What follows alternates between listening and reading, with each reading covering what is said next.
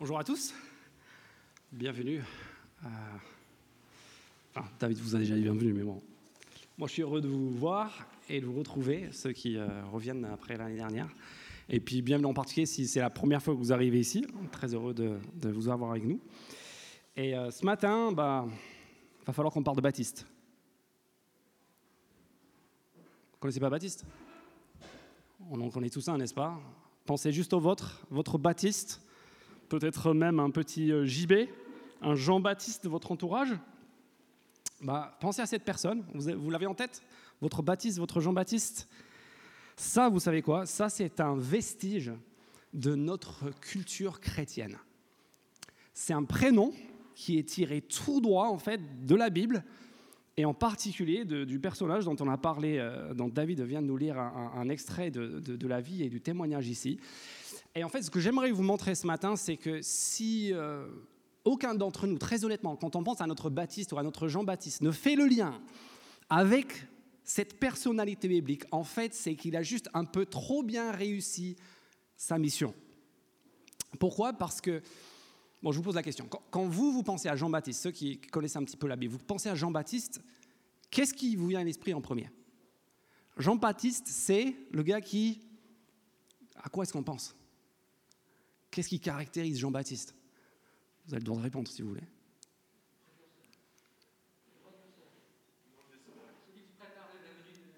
Celui qui prépare la venue du Messie. Ça, c'est la réponse de quelqu'un de très intelligent et de très, euh, avec une grande culture biblique. Euh, je pense que beaucoup de gens, euh, quand ils pensent à Jean-Baptiste, ils pensent, ils pensent à son côté ascète, son côté, si je pourrais dire, altermondialiste. Son régime alimentaire un petit peu particulier, c'est un gars qui mange des insectes. D'ailleurs, il y a un magasin qui, mange des qui vend des insectes à manger juste à côté à Saint-Aubin. Si vous voulez passer, ça revient à la mode. Euh, comme quoi, il n'y a rien de nouveau sous le soleil. Euh, c'est le gars qui se promène avec des- une tenue pour le moins euh, particulière. Euh, et ce qui est étonnant, si vous revenez juste, euh, ouvrez votre Bible à la page 687, là, ce que euh, David vient de nous lire, ce qui est particulier ici, c'est que Jean l'évangéliste, quand il parle de, de- de Jean-Baptiste, il ne nous livre absolument aucun détail sur ce côté ascète, sur ce côté, sa tenue, sa nourriture, etc.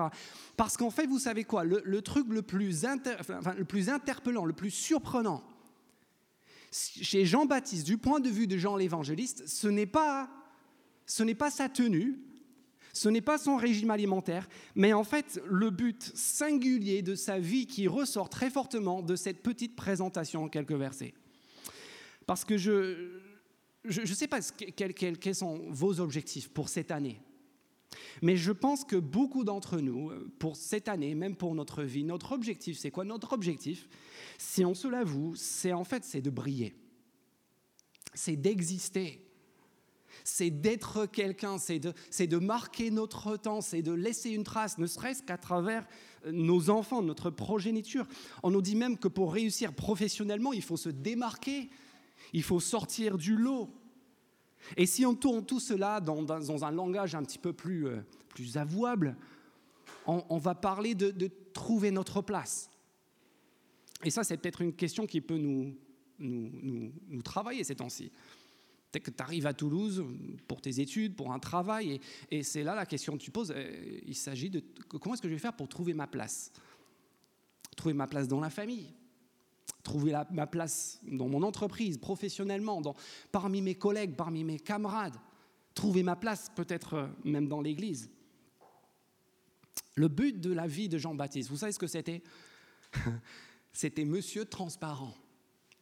Le but de sa vie, c'est pour ça que je dis qu'il a quelque part bien réussi, puisque aucun de nous ne, fait le lien entre le prénom Jean, Jean-Baptiste, et le, personnage biblique Jean-Baptiste, c'est qu'en fait, son but, c'était d'être transparent, c'était de disparaître, c'était de ne pas exister. En fait, Jean-Baptiste, c'est l'homme qui, en fait, a trouvé la place que nous convoitons tous et qui a renoncé à cause d'une grandeur autre que la sienne. Et c'est ça que j'aimerais qu'on voit ensemble ce matin pour commencer notre série en Jean. Et on va voir deux choses. D'abord la posture de Jean et ensuite le secret de Jean. Donc commençons par la posture de Jean. Qui est Jean? Revenez avec moi juste au chapitre 1, verset 6. Parce que ça fait un petit moment, quand on arrive au verset 19, ça, ça fait un petit moment qu'on attend Jean. Il est là dès le verset 6 du chapitre 1, il y eut un homme envoyé de Dieu. C'est le premier homme qui apparaît dans cet évangile. On se demande même si ce ne serait pas le personnage principal. Il vint un homme envoyé par Dieu. Son nom était Jean. Ça, c'est notre Jean-Baptiste, pas Jean l'évangéliste. Il vint pour faire quoi? Verset 7, il vint comme témoin. Et juste pour souligner doublement, regardez la suite, il vint pour témoin pour rendre témoignage à la lumière, afin que tous croient par lui. Verset 8, il n'était pas lui-même la lumière, il vint pour rendre témoignage à la lumière, ou encore verset 15, un peu plus loin, à la page 687 en haut, le petit 15, Jean lui a rendu témoignage. Et puis on arrive au verset 19 et il est question du témoignage. Voici le témoignage de Jean, c'est-à-dire qui est Jean ben Jean, c'est un témoin. Et le jour où on t'appelle pour être témoin, c'est qu'en fait, on, se désintéresse complètement de qui tu es. On ne veut pas que tu racontes ta life, que tu racontes ce que tu as fait. On veut que tu racontes ce que tu as vu, ce que tu as entendu, ce que, tu as vécu, pour nous permettre de mettre en lumière quelque chose et quelqu'un d'autre. Mais ce témoin, il est, il est attendu, on pourrait même dire à la lumière du verset 19, il est attendu comme le Messie. Parce que regardez bien qui c'est qui vient l'interroger pour euh, cueillir son témoignage. Verset 19, voici le témoignage de Jean lorsque les Juifs envoyèrent de Jérusalem, donc de la capitale, des prêtres et des Lévites pour lui demander toi, demandez toi qui es-tu? Ce qu'on a ici, en fait, témoigne de l'ampleur et de la grandeur de la personne de Jean-Baptiste. Ce qu'on a ici, en fait, c'est un comité d'enquête parlementaire. Ce sont des hauts fonctionnaires qui descendent de la capitale pour venir enquêter sur Jean, pour savoir qui il est. Parce qu'en fait, nous assistons ici à un réveil inouï depuis quatre siècles. Des fois, on imagine que Jean-Baptiste serait un petit peu un, figurant de la Bible, parmi les, les seconds couteaux, si vous voulez. Et c'est là qu'on oublie ce que Jésus-Christ disait lui-même à propos de Jean-Baptiste. Il disait en fait, en parlant de, toutes les personnalités, de tout le reste de la Bible qui, le précède, il dit, parmi ceux qui sont, tous ceux qui sont nés d'une femme, parmi tous ceux qui sont, parmi tous les êtres humains, il n'y en a pas un qui soit plus grand que Jean-Baptiste. Tu penses à Abraham, fais pas le poids à côté de Jean-Baptiste. Tu penses à Moïse, tu penses à David, tu penses à tous les plus grands prophètes. Non, non, il n'y en a aucun. Jean-Baptiste, il est plus grand que tous. Parce qu'en fait, ce qu'on a ici, autour de Jean-Baptiste à cette époque, c'est la première parole de Dieu en quatre siècles. Ce sont des centaines et puis des milliers et puis des dizaines de milliers de personnes qui viennent. le, petit peuple, les, paysans, et jusqu'à même jusqu'au roi Hérode lui-même qui, qui, va faire venir Jean. C'est quelqu'un qui touche absolument toutes les tranches de la population et qui suscite en eux, à travers sa venue, à travers son message, une, une sidération, ils sont, ils sont sciés. La nation entière est là au pied de Jean-Baptiste et ils pensent que c'est la fin du monde. Ils demandent, est-ce que tu es le Messie? Ça, c'est l'ampleur de Jean-Baptiste. Il faut qu'on le voit si on va comprendre ce qui suit. Donc voilà la question qui vient, verset 19. Toi, qui es-tu? C'est une question qui est en apparence très simple. Mais comme presque toute engeance, ça a une portée existentielle. Combien d'heures, combien d'après-midi, combien de soirées de votre vie avez-vous passé à réfléchir à cette question, à de trouver une réponse à cette question? Qui suis-je? Quelle est ma place? Comment est-ce que je peux exister en rapport avec tout ce qui est autour de moi? C'est une, immense question. Combien de livres qui, qui, touche aussi, qui traite de cette question-là? Trouver sa vraie identité, découvrir enfin le vrai soi, être enfin soi-même. Combien de séances chez le psy pour déconstruire notre identité et puis pour mieux la reconstruire, pour découvrir qui on est, combien même d'interventions chirurgicales qui sont, qui sont financées même par la Sécu. Pas pour euh, régler une, une, une pathologie à enjeu vital, mais pour essayer d'aider ceux qui n'ont pas de réponse à cette question à trouver une réponse satisfaisante. Qui suis-je? Vraiment. Alors je vous lance la question. Qui es-tu? Bah, euh, pour, certains, c'est leur question préférée. On connaît tous des gens, hein, tu, tu, tu, leur poses cette question en entretien professionnel, en soirée, à table, et tu sais, tu parti pour 10 minutes. Ah, moi, euh, vous savez, moi, je suis, euh, je suis, euh, je suis médecin. Ah, moi, je suis ancien élève de l'école polytechnique. Moi, je suis cadre. Moi, je suis français. En fait, il y a même des gens ici qui, qui doivent dissimuler qui ils sont vraiment tellement ça en jette. C'est ça le pire. Tu, tu, balances deux ou trois détails, deux ou trois éléments de ton CV et tu sens déjà que la personne en face, elle est intimidée et toi, il t'en reste encore sous la pédale. Donc tu m'étonnes que la question qui es-tu ne, ne te pose pas trop de problèmes.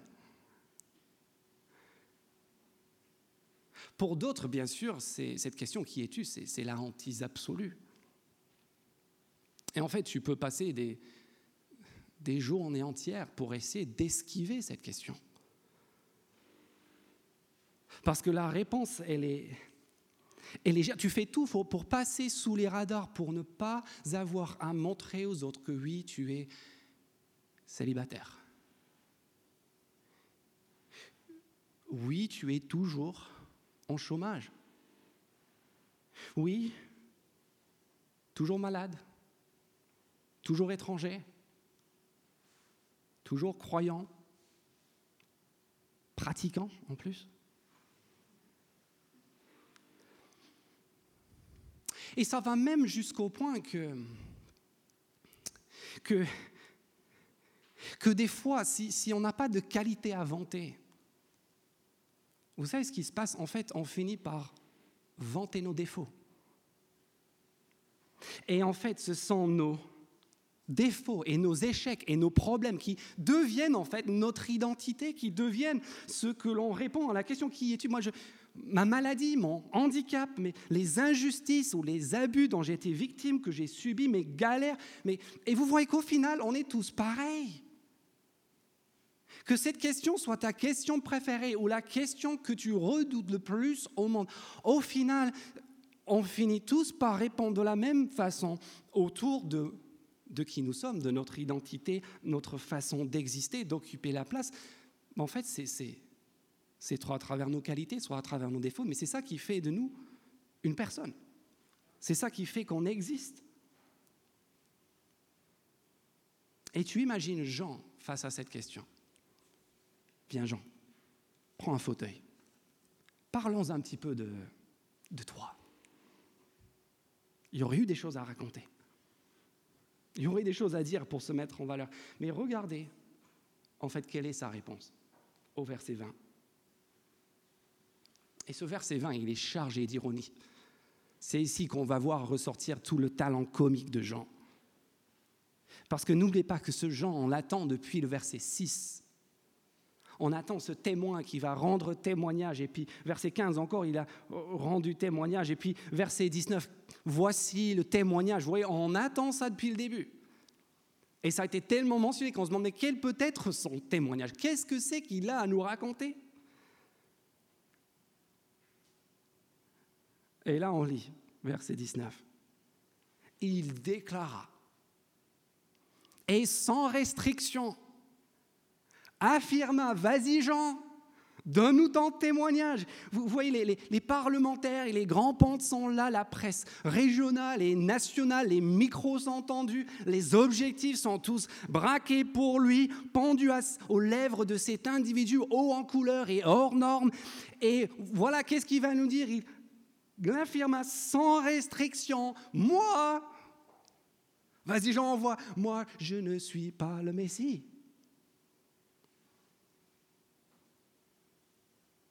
Les gars, vous êtes trompés. Vous avez la mauvaise adresse. Et en fait, c'est pire que ça parce que regardez la suite, parce que son témoignage ne s'arrête pas au verset 19, vous l'avez aussi au verset 21. Euh, au verset 21, euh, là, il... en fait, j'ai presque envie de dire que Jean, Jean il, est un, le premier négationniste. En fait, c'est même un juif euh, négationniste, parce que son témoignage, en fait, c'est une triple négation. Regardez, ils lui demandèrent, verset 21, deuxième question, qui es-tu donc? Es-tu Élie? Il dit, je ne le suis pas. Es-tu le prophète? Troisième tentative, il répondit, non. En fait, on, a ce témoignage, il, est de plus en plus court, de plus en plus abrupt et de plus en plus opaque. Vous suivez ces trois réponses. Moi, je ne suis pas le Messie. Moi, je ne suis pas.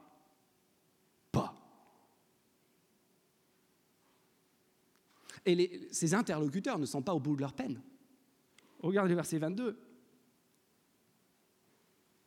Et aussi le verset 25 d'ailleurs, parce qu'à deux reprises, on a les, les, les forces obscures, ceux qui sont a priori hostiles à Jean et à tout ce qu'il est en train d'entreprendre, qui viennent à Jean et qui lui propose, qui lui offre sur un plateau les titres les plus flatteurs. Regardez ces trois hypothèses d'identité, ces trois euh, questions qui sont soit sous-entendues, soit, soit, soit euh, euh, comment dire, dit à, à, voix haute. Qui es-tu donc? Es-tu Élie? Et puis si ça ne marche pas, est-ce que tu es le prophète? En gros, il lui attribue ces trois titres. Est-ce que tu es le Christ? Est-ce que tu es Élie? Est-ce que tu es le prophète? Autrement dit, premièrement, est-ce que tu es le Christ? C'est-à-dire, en fait, à cette époque, celui qui, était, qui était l'incarnation de tous les espoirs, de tous les rêves les plus fous de, délivrance et, et, de prospérité et d'épanouissement. Vous essayez de faire le parallèle aujourd'hui.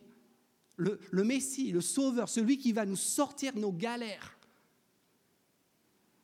Et après, il lui pose la question, est-ce que tu es Élie? Et Élie, c'est l'objet de, de, leur plus grande crainte. La venue d'Élie, en fait, c'est la fin du monde. Ou encore, est-ce que tu es le prophète? Là, c'est le prophète dont Moïse a parlé dans l'Ancien Testament. Et après, moi, viendra un prophète. Et lui, il vous expliquera tout. Est-ce que tu es celui qui a la réponse à toutes nos questions Vous voyez? Est-ce que tu es l'incarnation de nos plus grands espoirs? Non. Est-ce que tu es l'objet de nos plus grandes craintes? Non. Est-ce que tu es celui qui va enfin répondre à toutes nos questions? Non. Et on finit par se dire, mais qu'est-ce qu'il va, dire, Jean? Et verset 22, les pauvres mecs, on doit le, le plier, le supplier, sont réduits à lui dire, verset 22, mais Jean, lâche-nous quelque chose, donne-nous un truc. On ne peut pas rentrer rentrer sur Paris et mettre sur le bureau du grand patron un dossier vide, on, a besoin de quelque chose pour mettre sous la dent des, téléspectateurs à 20 heures, là, parce que là, on n'a rien.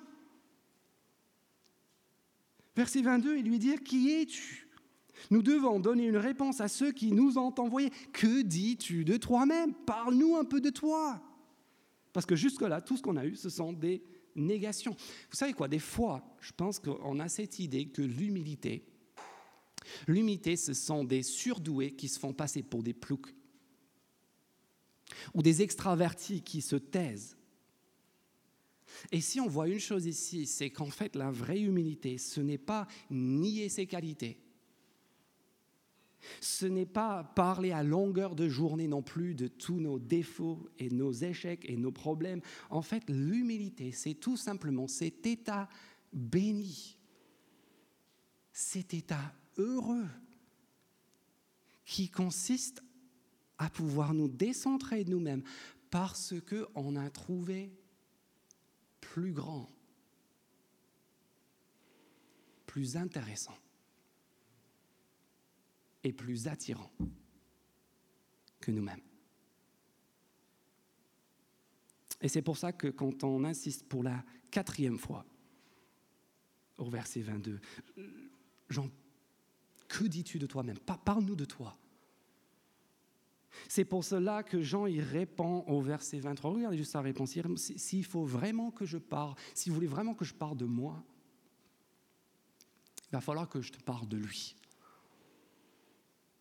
Parce qu'en fait, en dehors de lui, moi, je n'existe pas. Qui suis-je Verset 23. Jean, il dit, moi, si vous voulez savoir qui, moi, moi, je suis The Voice. Pas un concours de talent à deux balles, mais la voix. Verset 23, la voix du prophète Ésaïe, la voix de celui qui crie dans le désert, rendez le chemin du Seigneur droit. Sur le CV de Jean, il y a un point. Compétence, poste, statut, the voice, la voix. Voilà ce que je suis, voilà ce à quoi je sers dans la vie, mon objectif ultime. Je ne sais pas si vous avez déjà fait l'expérience de rencontrer quelqu'un qui vous bouleverse à un tel point qu'il vous est difficile de ne pas penser à elle. Quelqu'un qui a captivé votre imagination et qui a pris possession de votre cœur à un tel point que ton, tout ce que tu veux faire, c'est parler de cette personne. Tu, attends, tu langues après le jour où tu vas, tu t'imagines déjà en train de le présenter ou de la présenter à tes parents, ou d'aller en soirée avec cette personne à tes côtés. Tu, fais ce que les Anglais appellent du name dropping. Tu, voilà, tu mets euh, sur ton écran de téléphone, tu mets sur, euh, voilà, sur, sur les réseaux sociaux, voilà, moi et un tel. Et quand tu le fais, c'est ça, pas juste un partenaire, ça peut être un, patron, le, PDG de ta boîte que tu admires, un, prof qui t'a marqué. Tu, en fait, et, et quand, tu, quand tu quand tu t'associes d'une manière ou d'une autre à cette personne, c'est pas une souffrance. Tu n'es pas là en train de dire, mais non, mais, non, mais il, faut que je, il faut que je laisse la place. Il faut que je m'efface.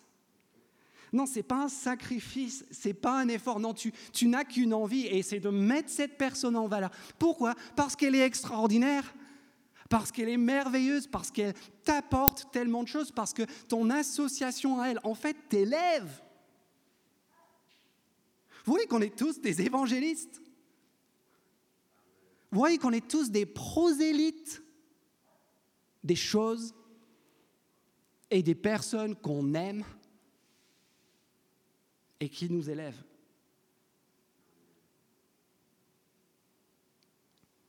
J'ai fait cette réalisation cette semaine qu'en fait, souvent, quand, quand notre seul ou notre principal sujet de conversation, c'est, c'est moi, c'est vrai que ça montre. Très souvent, ça montre que moi, je suis vide. Qu'il n'y a rien à part mon ego. Tant que Jean voulait qu'on parle de lui, tout ce qu'il lâchait, c'était trois négations. Et à partir de maintenant, à partir de maintenant, là, Jean, on ne l'arrêtera plus.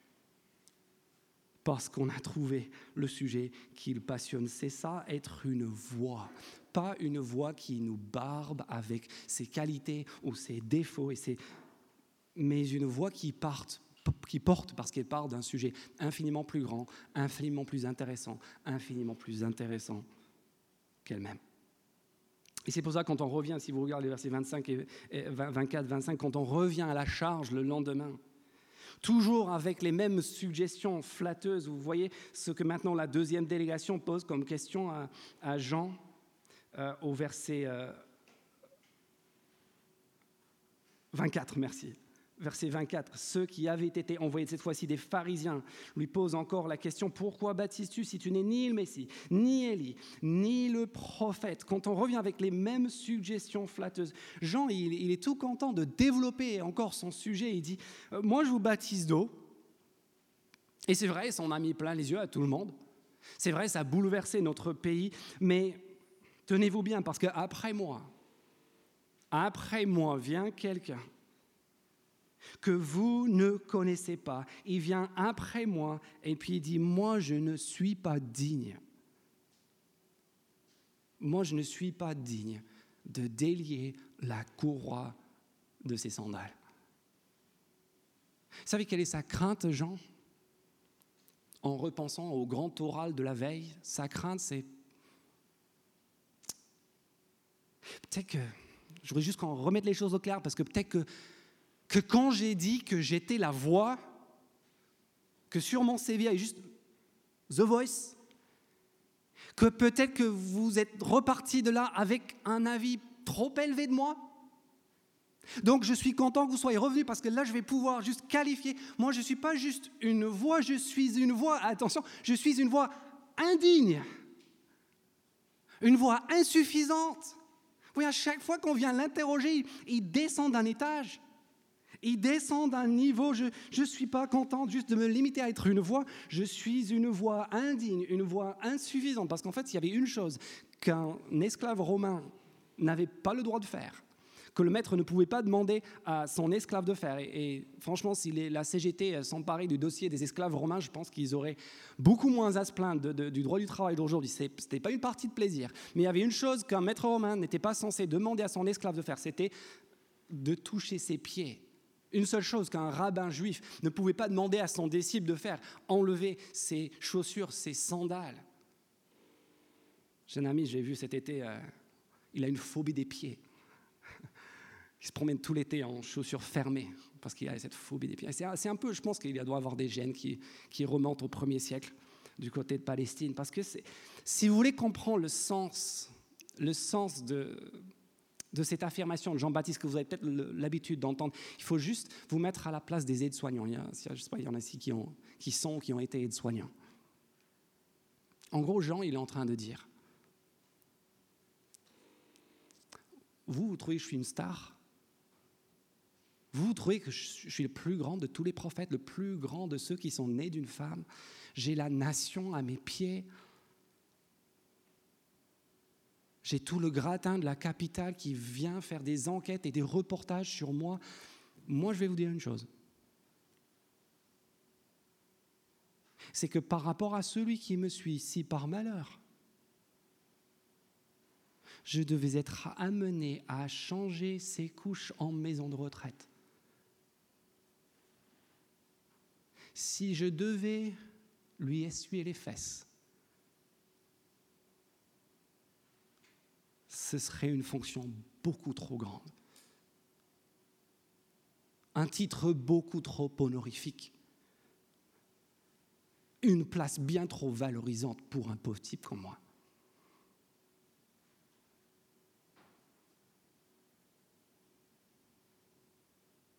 C'est quoi le secret d'une humilité comme ça?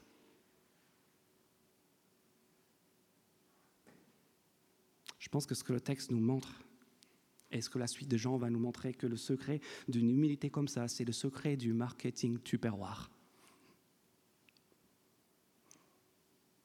Connaissez tous le tupperware? Évidemment. Vous savez comment ça marche le tupperware? En principe, tupperware n'a pas de commerciaux. Il n'y a pas de magasin tupperware. Comment fonctionne la vente de tupperware à ce qui paraît en fait, ce sont des personnes qui ont eu le produit chez eux et ensuite qui, sont tellement convaincus de leur qualité qu'en fait, ils sont prêts à le vendre à leurs amis. Les meilleurs vendeurs, vous savez, ce sont des personnes qui sont intimement et personnellement convaincus de la qualité et des bienfaits et de l'amélioration de vie du produit, de la chose qu'ils sont en train de vendre. Et le problème que nous, on a, quand nous essayons, comme on le fait tous, de trouver notre place, de nous vendre en fait, d'une manière ou d'une autre, Notre problème à tous, c'est quoi par rapport au produit? Le problème, c'est qu'on connaît trop bien le produit. On connaît tous ses défauts. On connaît toutes les failles. On connaît ses dossiers passés et ses échecs et tout ce qui ne va pas. Et du coup, c'est pour ça qu'on est épuisé souvent. Parce que pour être et pour exister, qu'est-ce que nous devons faire? Nous devons constamment réussir, nous devons constamment nous mettre en valeur, être beau, avoir une maison nickel, être sur son 31, avoir des enfants qui se comportent parfaitement, avoir toujours plus d'argent, un chiffre d'affaires en, augmentation constante, un, un corps de rêve, un bulletin scolaire impeccable, et j'en passe des meilleurs. Vous voyez? Et ça, au bout d'un moment, c'est juste fatigant. Jean n'a pas ce problème-là.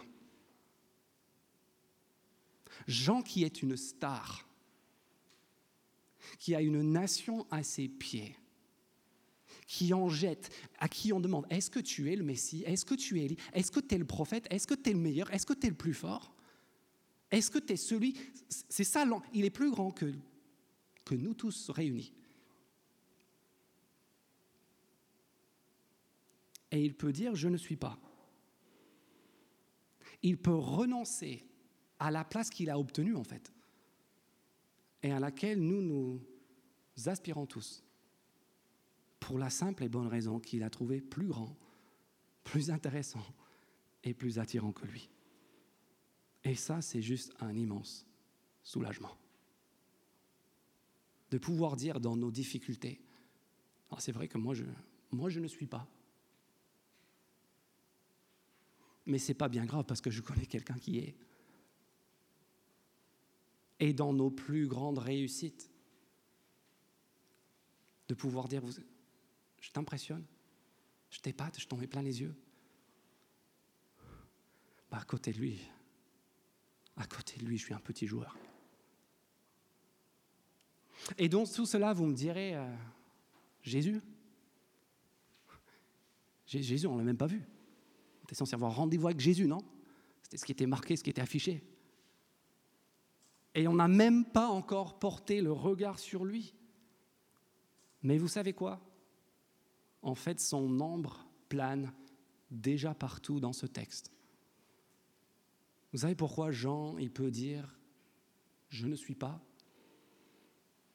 Bah, Quand on sait ce qui va suivre, on se rend compte de pourquoi il peut dire Je ne suis pas.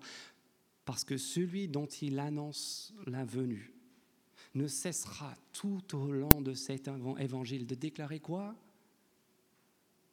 Je suis. Cette fois, je suis le pain de vie. Je suis la lumière du monde. Je suis le bon berger. Je suis la résurrection et la vie. Je suis la vraie vigne. Avant qu'Abraham ne fût, je suis, je suis tout court. Ce qui veut dire quoi? Ce qui veut dire qu'il est celui qui est, celui qui suffit, celui qui a en lui toutes les ressources que nous n'avons pas, même le plus fort, même la plus grande star comme Jean. En fait, vous savez quoi?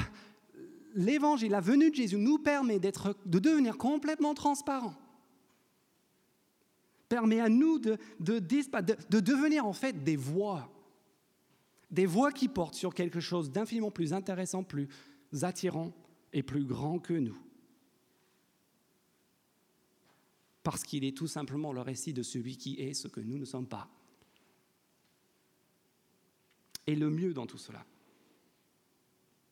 Et c'est là la deuxième petite allusion qu'on a dans ce texte, le mieux dans tout cela, c'est que celui qui dit qu'il est, que celui que dans, aucun de nous n'est digne de d'essuyer les fesses. Celui dont même Jean la star ne, ne daignerait pas, enfin n'oserait pas délier les sandales, on va le trouver, si on poursuit notre lecture de cet évangile, on va le retrouver en train de faire quoi Quelques chapitres plus tard, on va le retrouver en train de se déshabiller et de prendre un bassin d'eau et de délier les sandales de ses propres disciples, et pas juste de les délier, mais d'en laver toutes les saletés, toutes les impuretés.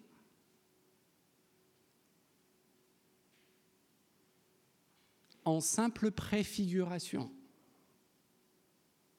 en simple symbole imagé de la plus grande purification, du plus grand service qui puisse nous être rendu. Parce que comment est-ce qu'on va savoir? Quelle sera la preuve ultime dans cet évangile de Jean que Jésus est? Chapitre 8. Quand vous vous aurez élevé le Fils de l'homme. Ça, c'est une phrase énigmatique.